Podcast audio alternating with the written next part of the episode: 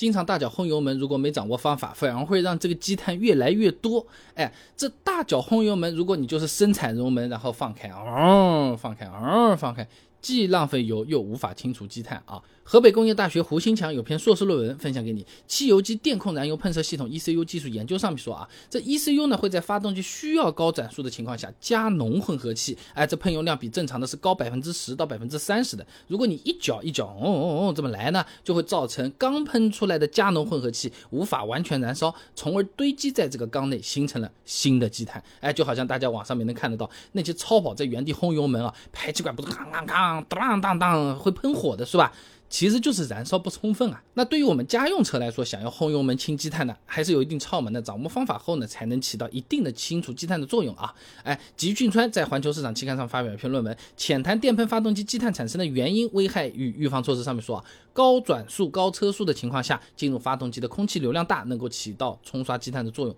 就好比桌子上面你有一层厚厚的灰，平常的风是吹不动了，你拿个吹风机，嗯，这么一吹啊，说不定还真的能把灰吹个八九不离十的干净啊。那么具体的方法呢，可以参考大众汽车公司在美国地区的发明专利 US 六八六六零三幺 B 二直喷内燃机，给你找出来了。他这么说啊。转速超过三千转，并且持续行驶二十分钟，能够去除一层厚的积碳。说人话啊，你高速上面保持三千转以上，哎，然后继续开，开到二十分钟以上，哎，能够有效的清除一大部分的积碳啊。那也有些朋友听到这里会说啊，那这种方法适合那个自然吸气的车子吗？那涡轮的车子只要你原地轰，并且保持转速这个三千以上就可以了。哎，一涡轮它有强制进气的，又不需要像自然吸气啊，你这个开得快，迎的这个风撞的那个风多，涡轮强制进气的，哎，其实。实哪怕是涡轮车，我也更推荐你要上高速去跑啊。那孙传利等人在。内燃机和动力装置期刊上面发的文章啊，哎，这发动机过热的原因及解决办法上面说啊，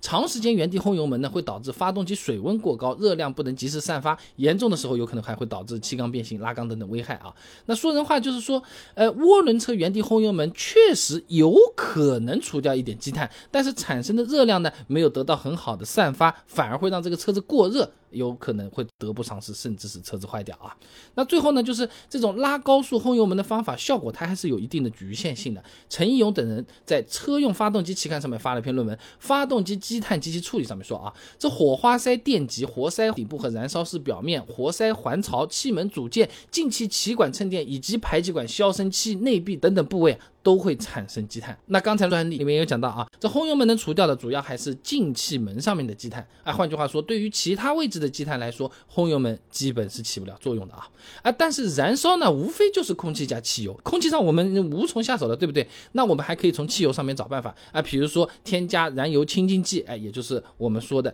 清洁型的燃油宝。那么它对于喷油嘴啊、燃烧室内部啊、活塞顶部的位置的一些积碳呢，都是有不错的效果的。汽油到哪里啊，它清洁就到哪里。那总而言之呢，大脚轰油门呢是能除去少量积碳的，但一定要是把车子开起来，保持转速三千转以上，开个二十分钟才有一定的效果。那如果是油门踩一脚松一脚，哎，转速掉的很多，那么积碳可能反而会更加严重啊。